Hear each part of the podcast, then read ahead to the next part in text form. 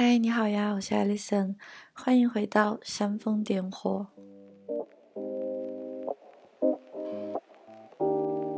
今天的话题很有趣，也很重要，听起来很沉重，但实则不然。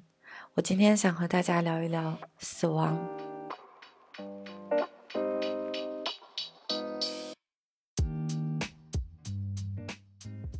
当然，虽说我个人常常思考死亡，也总是在阅读作品中读到相关的话题。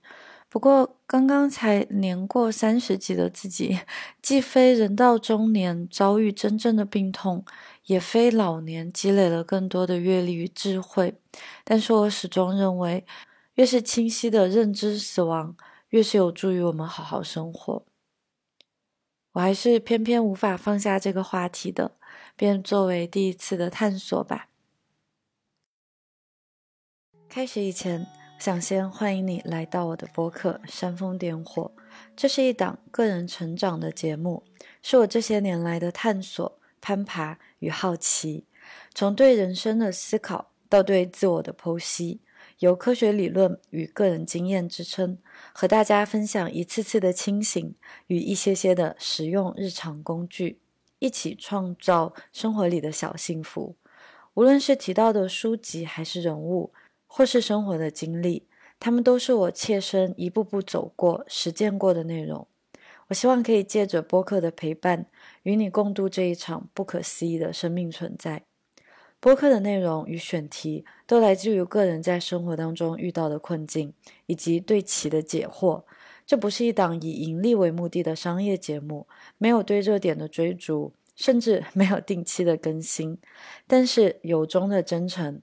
如果你希望支持我多多创作内容，可以到我非常佛系却诚意经营的淘宝小铺购买遵循极简原则的产品，包括瑜伽垫，或是参加我的瑜伽冥想课程。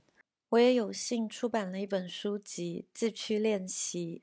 如果你希望支持我的纸质版，也期待在豆瓣可以读到你的书评。当然，哪怕只是对播客的留言、转发、分享、点赞，都是最好的支持。我非常感激可以在这里和你相遇、相知、相伴。现在，我们进入今天的播客内容。其实，这是我最想和父母去聊的一个话题。今年以来，尤其是在国内开放过后的新冠密集感染大潮中，爸爸妈妈传来的信息常常包含着两个字：猝死。可能是远方的亲戚，或是同事的朋友，亦或是道听途说，忽远忽近。某人的死亡从未离我们这平凡的一家如此接近。我一直都很希望可以和爸爸妈妈谈一谈这个话题，但是我们仨都既没有经验，也没有契机。如今我年过三十了，也总算能说是有一点中年的辈分了吧。在我有近四年没有拥抱过他们的此刻。我准备好了，想谈谈，至少说，先理顺一下我自己是如何理解死亡这件事情的。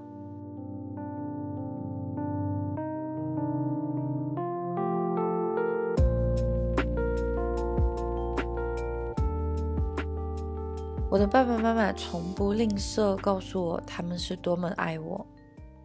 妈妈爱操心的性格，总是把日常的一切小事都按照最坏的情况来打算，但也反过来会因此而变得很容易焦虑啊。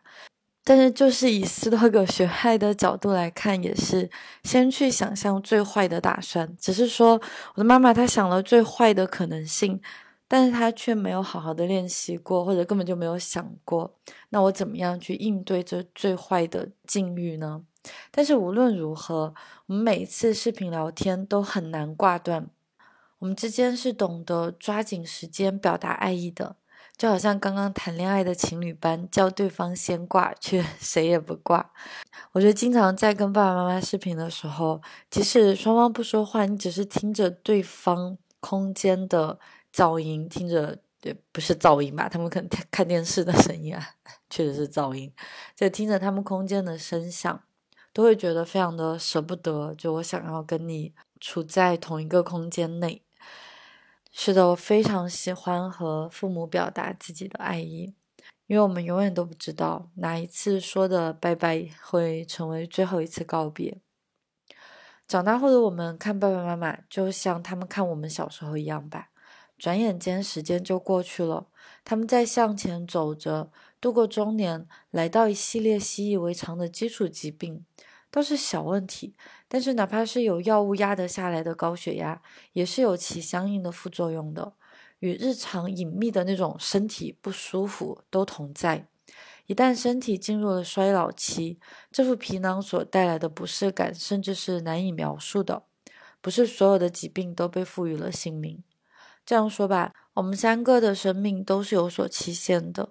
与其特地去等候一个合适的日子聊死亡，不如试试将死亡平铺直叙的放在台面上，提醒我们终会别离，也提醒傲慢自负的小我，自己并不是永生的。怎么在日常生活里的行为与思路都搞得好像一辈子还很长很长一样的，所以我们会经常去纠结一些很小的事情。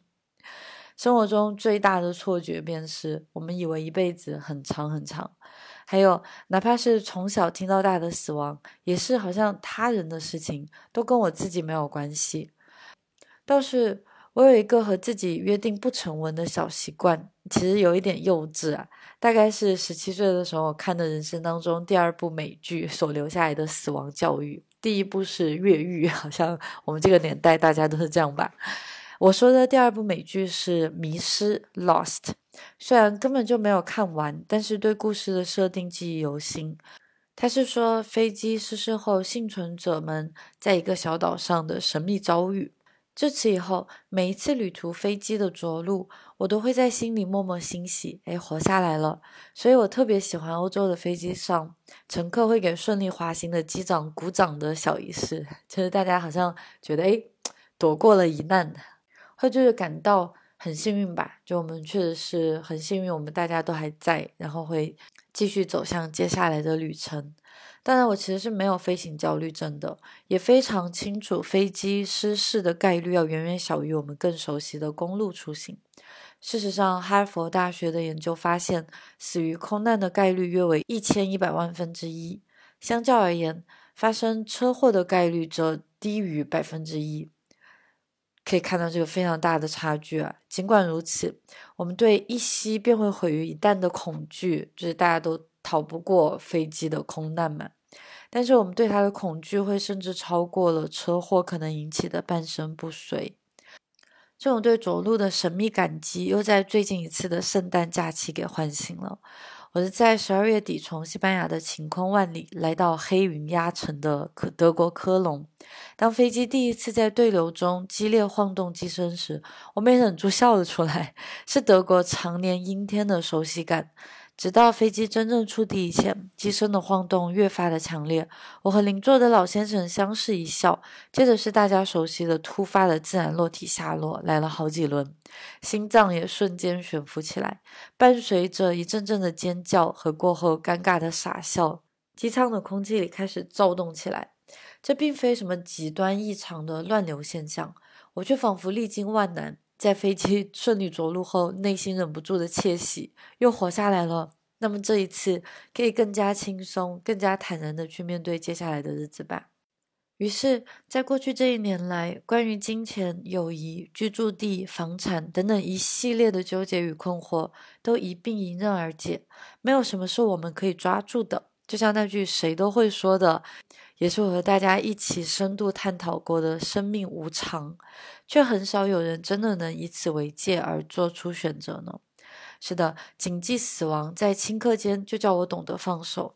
那么强大的教育，为什么我们总是避而不谈呢？Memento mori 是拉丁语中的“勿忘你终有一死”，也是现代叛逆年轻人最喜欢纹身的一句话。然而，它所带来的警示作用才是真正的宝藏。而且，我们越是将它隐藏起来，越是给生活本身的日常埋伏了陷阱。仔细观望自身的死亡，不是说对其有所期待，甚至是加速加缪口中的哲学问题自杀，也少了年少时对死亡的恐惧，或是青春期追逐死亡的刺激。而是在面对成年生活的诸多无奈时所体会到的解脱。死掉了就再也没什么好担心的了，无需考试、开会，勉为其难的社交，纠结买房或是生孩子。死后是故事的终结，也必然是解脱。不过从未，不过我当然从未有过支持自杀的念头。自行解决自己，在我看来是大可不必的。反正没有人能够逃脱同样的宿命，不如偷瞄一下死去后与日月齐光、与天地同寿的畅快。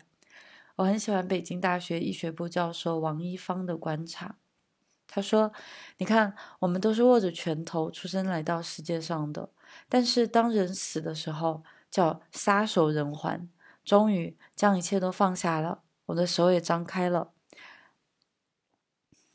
当然，这说起来是潇洒又洒脱，但其实真正那些在第一现场接触临终者的医生，他们会直言，没有太多富有尊严的死亡。写在生物基因代码里的基本求生欲，是会让死到临头那一刻变得恐怖不堪的，因为我们大家都想要紧紧地抓牢最后一口气，在自然界中也是如此。但是有所准备的死亡。如庄子骨盆儿歌的练习，是可以获得一些真正的逍遥的。心理学家欧文·亚龙这样描述人类的死亡焦虑：潜意识中的原始死亡忧虑，在生命早期精确概念的构想发展之前就已经存在了，是令人站立、不可思议、尚未成熟的忧虑，是先于语言和意象存在于这两者之外的忧虑。我们对生命方方面面的执着，例如认真严谨的去适应社会规范，玩权力与金钱的游戏，渴望被更多的人喜爱，这些其实都是去缓解死亡焦虑的病态症状。我们从小就知道“死”这个字是有百般禁忌的，否则为什么中国人特别对“四”这个数字避而远之呢？但是另一方面，我们在日常的词汇中又与“死”紧密相连。我记得在教外国好友们讲简单中文的时候，总是会提到：“哎，你也可以说我撑死了，也可以说高兴死了。”我们还经常说：“哎，笑死我了。”直到我老公发出灵魂拷问，他说：“为什么中国人那么讨厌四这个数字，但是那么喜欢用死这个字啊？”我才突然意识到，其实死字本身，虽说在中文里是形容程度的强烈，但其本身就是有巅峰体验之意啊。法语中更是由 la petite mort 小小的死亡来代指性经验后的高潮体验。法国人真是太会了。毕竟每个经历过贤者时间的我们都知道，过后的释放与空虚感是并存的。那种形而上的死亡、奉献与空洞，好像一部分的自己是可以死去的，随他而去的感觉。但，文学家或是哲学家或是普通人用尽一生使用语言去描述的感受啊，其实也是安装在我们体内的神经生物机制。这种被形容为小小的死亡的感觉，一部分原因来源于多巴胺的骤然回落，我们失去了动力，以及催乳素的升高，抑制会抑制性腺，既停留在原地的渴望。看来人类是并没有那么怂的，我们并非如自己想象的那么怕死，我们也更不如自己想象的离死亡很遥远。年纪尚轻的时候，我是非常怕死的，理由倒也荒唐，恐怕正是太稚嫩了，也理所当然。第一次活嘛，生活中的一切事物都是新鲜并且值得期待的。小学盼望的长大。大学盼望的毕业，当然也对热烈浪漫的爱情有所期待。还有一个傻里傻气的想法是：如果早早的就死了，那就看不到未来的科技会发展进步到什么程度了。这让我感到好遗憾啊！说到底，这不就是一个青少年的 FOMO 吗？就总是害怕自己错过了些什么，是不成熟的首要表现。而硅谷也早就有人敢放话声称，第一个永生的人其实已经出生了。三十岁以后的我，在看这句话的时候，真是感到不寒而栗。作为一个个体，谁想永生谁去吧。再者，看看科技的演变、娱乐的便捷、资源的损耗，我们看似过着更为现代，恐怕真的离人工智能代替人类工作不远的伊甸园。然而，这一切还是未触及人类最本质所面临的问题啊！如果在文章，也是在博客当中所聊到的。安逸稳定的人生是易碎品。关于无常的那一篇，如果庄子可以穿越时空来到二十一世纪，看看车水马龙、灯火辉煌，还有那如魔法般的高新科技，我想他根本不会感到心悦诚服。我们嘴里所谓的进步，似乎都是外在的发展，人心和千年前一样，还是那么慌乱、那么焦灼、那么得不到满足。没错，生存是基本前提，但是既然人类的大脑就是有的反思、有的演绎，那么孔子的“朝闻道”。夕可死矣，正是洒脱的死的最优解。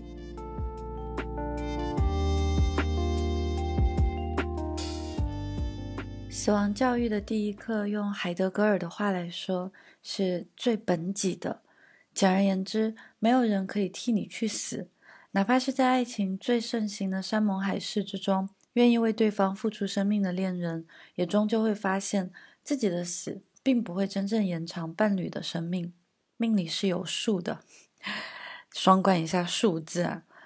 中国有句古话叫“养儿防老”，这个观念虽然功利性极强，但是任何一个朴素且温暖的家庭，还可以感受到“久病床前无孝子”的真谛。说到底，哪怕是拥有最幸福、最富有、最有智慧的家庭，我们也知道钱钟书先生是需要自己死去的，走在古驿道上的身影，只有他的妻子。杨绛先生，那些抱着养儿防老的心态去生孩子的人，会发现生一个、生十个都不能增加你的寿命，而且现在好像恰恰相反吧，对吧？再好的儿女，甚至说再好的医疗体系，也无法缓解你在老年因为身体机能退化、经历病痛的苦难。那苦难就是属于我们每一个个体自己的，死亡无法替代。我和老公刚开始谈恋爱的时候，在被荷尔蒙彻底冲昏了头脑的时候，一想起对方的生命竟是有限的，就心痛不已。我多么渴望可以和他分享一整个宇宙那么长的岁月时光啊！那时我们也不过二十出头，甚至彼此出个门都要担心有没有好好看红绿灯过马路，真的是太害怕失去了。如今我们两人都来到了生活的下一个阶段。多了一点成熟与历练，青涩和愚钝当然还是很多很多的。但是此时，当我想起我们相处的时间是有限的时候，我不再有那种无奈至极的哀思了。嗯，当然，倒不至于说有真正发生的话，还是有那么洒脱。但我们之间是不会对他避而不谈的。而真正重要的是，我开始擦亮眼睛，更仔细的和他在一起。更珍惜我们一同创造的生活。我以前是常那么说的，享受亲密，也在独立中尽兴。就连我们各自的成长，也有相应的速率与轨道。有时候我攀爬的快一些，他春风和气的慢慢走；也有时候我迷失了方向，追不上体力旺盛的他。还有时候，我们甚至根本就不在同一条道路上，也可能选择了不同的小径，却在山顶平原碰头。夫妻嘛，当然不是同一个人。那死去的时候，也有着只属于我们个人的死法。我的表妹小时候总被大人，包括我啊，使唤着到处跑去拿东西，直到有一天，她突然觉醒了，开始反抗。她大声吆喝着：“自己的事情自己做。”哈哈，死亡呀，也是我们自己的事情呢。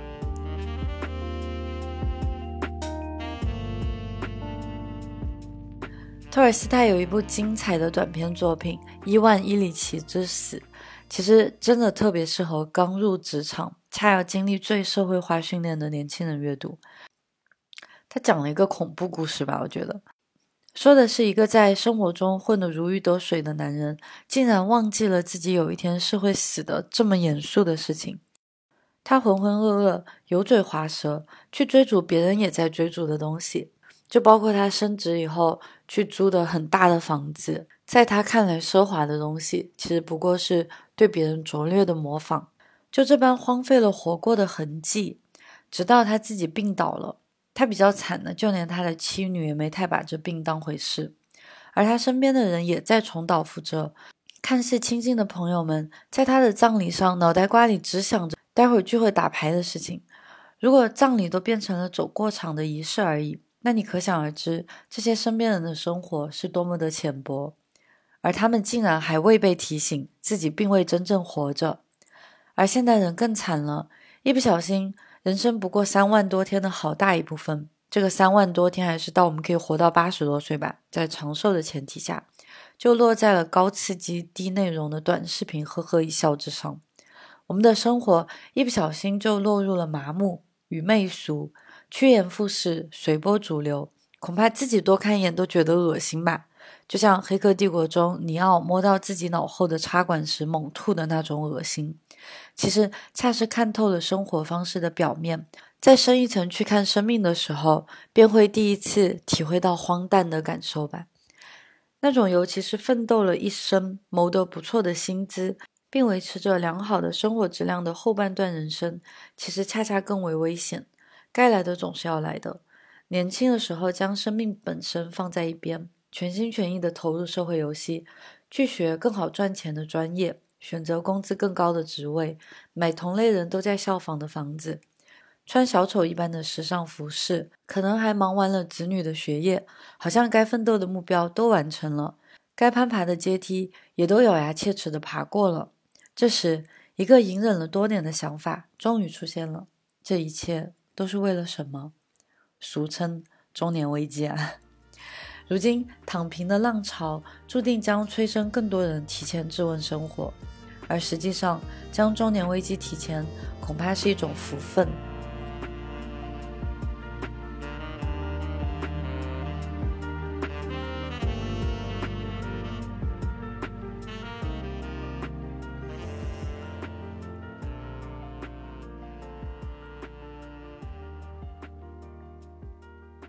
不想死的人，应该都不懂老年生活，或是那种充满了病痛的生活。我是在大约三十一岁出头以后，开始第一次感受到身体的变化的。记得上三四年级的时候，小时候常常胃痛，有时候是真痛，有时候是为了可以不去上学而假装的疼痛。事到如今，我的记忆里早已无法分清什么是真正发生过的。什么是我在当时或是事后撒过的谎？但是我记得很清楚，在上学的路上，我很喜欢仔细观察今天此刻的身体状态。如果没有任何不舒服的地方，我就会默默的祈祷，希望以后永远都是这种身体一身轻的感觉。可能是我对身体疼痛的阈值比较低吧，好像小小年纪就清晰的意识到病痛是生命里最重的负担。还是小孩子的时候是不理解的，为什么大人总是千方百计的诱导我们给他们捶背，从给钱到买零食，无所不用其极。当然还有口头上最甜蜜的奖励，都让我一次次捏起小拳头，在爸爸妈妈、姨爹姨妈的后背略显不耐烦走神，又时而专心致志的用力敲打着。他们的背到底是一种什么感觉？那时候的我是不知道的。三十一岁以后开始，我第一次感觉到后背是有可能有一种隐秘、无法形容的沉重感的。那都不是痛，也不是酸，也不是胀，就是一种沉沉的锁定打结的感受。当然，也是与我们这一代的工作、生活、久坐有关。但是要说三十岁以前练习瑜伽是精神的洗礼，三十一岁以后练习瑜伽就成为了必不可少的身体解压步骤了。一天不伸展、不维护。那接下来都是一种微弱的沉重受难。我最近才刚刚从一场跨越了年终的大流感中恢复过来，当然咽喉肿痛、半夜的咳嗽，以至于圣诞新年期间社交用力过度后声线的消失，就没有办法说话了。这些都算不得什么值得书写的病痛。但是恰逢国内开放后的新冠大面积感染，我相信许多人和我一样，开始从更细微的地方去体会到健康的恩赐。健康是什么呢？人们总是要在失去健康以后，才能体会到健康的存在。说来俗气啊，但是那些我曾当做理所当然的身体活动，恰在一个小小的感冒以后就无法继续了。我甚至没有做瑜伽的力气与灵活度，更不要说此前每个周末近一百公里的骑行了，还有一次次勉为其难不得不推脱的朋友聚会。虽说并不是什么恶劣的顽疾，我却在这场病症中窥见了一些生活隐藏起来的关于被疾病困扰的阴暗角落。阿图·葛文德医生在他的畅销书《Being Mortal》中译有版本啊，叫《最好的告别》，我看在国内应该还挺火的。这本书里面，它大致为我们捋清了衰老的进度条。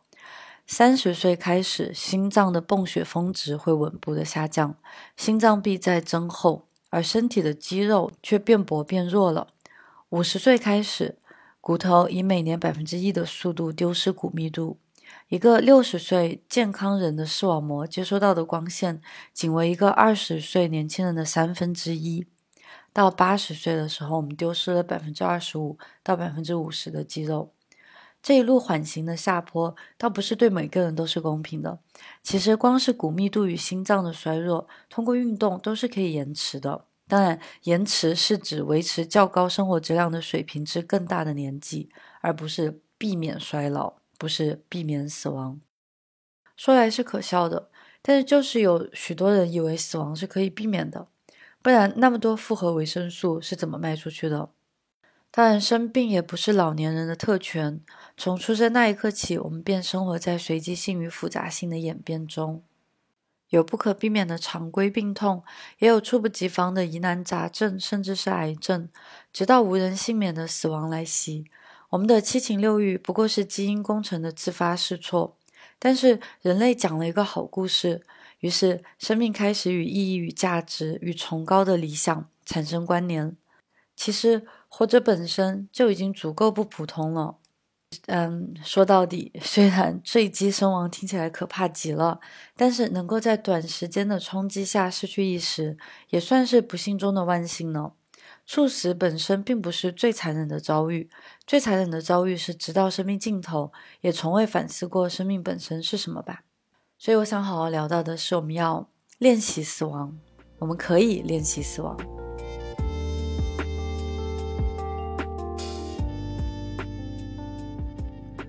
欧文·亚龙在存在主义心理治疗中还这样发出警告：如果老年人的心理不太成熟，或是参与的活动较少，他们会更恐惧死亡，所以我们其实是可以有所准备的。如今，在许多国家的校园里，都增设了死亡教育课程，从小学到大学都有可能遇见。如果能有这样的意识唤醒，已是幸事。但死亡注定不是学校能够教好的地方，它其实正是我们这一生的期末考试。一切希望与寄托、奋斗与探索，都要面临最终死去的拷问。如果可以事先练习死亡的话，生本身是会轻松一些的。我下面列出了三个方向，我们现在就可以做的练习。第一个是对死亡的观想，它在佛教当中是一个非常重要的练习啊。在禅修中有一种冥想的方式，就是通过观想死亡本身来进行的，在佛教中是被称为白骨观，可以从想象自身化为尸体开始。观想肉体由生到灭亡到消亡，想象肉体腐化被重拾，而白骨终化为尘土。或者只是提醒自己，死亡随时都是有可能发生的。那么没有任何情绪是值得自己在此刻深究的。让他们来，让他们去。这套和。这方面的冥想练习和爱意冥想练习都收录在冥想全套的订阅频道当中，可以在微信的小程序里面跟练。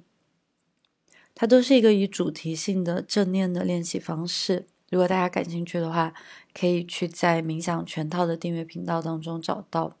也可以单独订阅一个系列。当然，死亡冥想的视频或者音频，你一定可以在 B 站或者 YouTube 也找到更多。寻找到一个可以让你静下心来练习的声音，这个更为重要。OK，接下来是遗嘱后事。毕竟我们都是生活在城市中的普通人，为了缓解遗憾与突发的意外事件，我会提前交代好遗嘱。把可以留下的分享给身边重要的人，并且根据年岁与经验的变化安排紧急情况的选择。例如需要医疗救治的时候，像在德国，你可以在钱包里放一张卡片。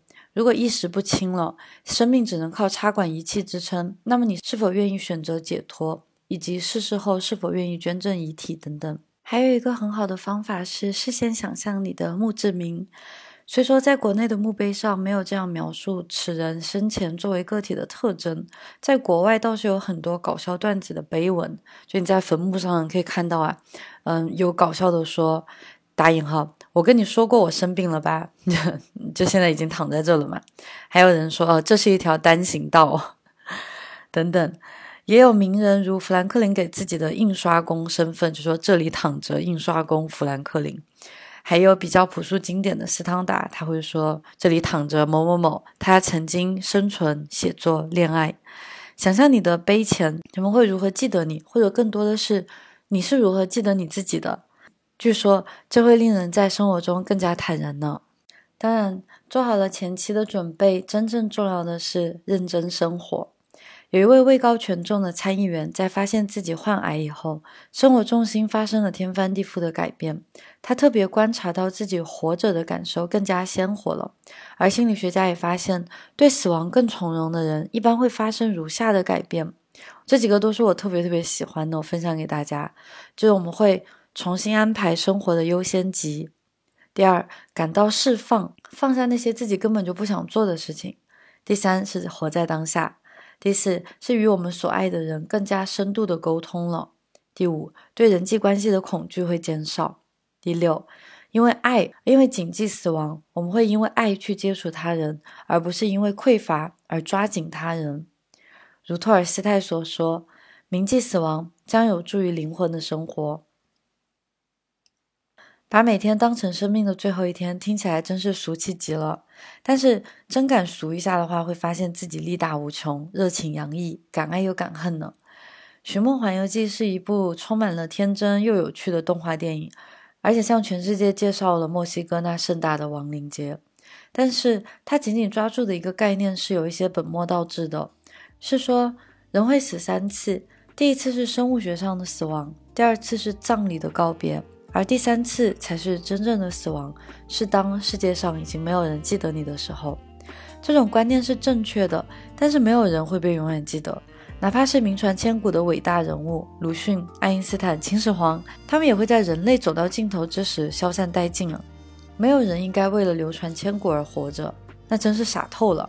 他人的评价永远都是最不可靠、最薄情的。而更重要的事情是，你能够告诉自己。如果我在什么时候死掉了，请记得我度过了满意的一生。关于死亡的话题有很多可以聊，但其实到最后都是一种向死而生的体验。我们越是忘记死亡，我们的生活越是徒劳；我们若是谨记，反而会越加轻松。如果你希望有更多的探索，我也推荐你阅读一下这些作品啊，我也会列在。嗯，简介里有包括《最好的告别》《当呼吸化为空气》《一万伊里奇之死》《西藏生死书》，还有很喜欢的存在主义心理治疗、癌病房、我的脑中有个洞、Four Thousand Weeks 等等。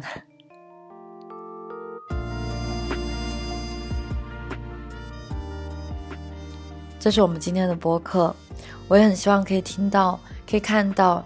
你对于死亡的态度是什么样的呢？你在过往有没有经常去思考死亡和生命的关系呢？谢谢你收听，我是艾丽森。我提醒自己，也提醒你们，你终将一死，好好活着，从今天这一天开始。我们下次见。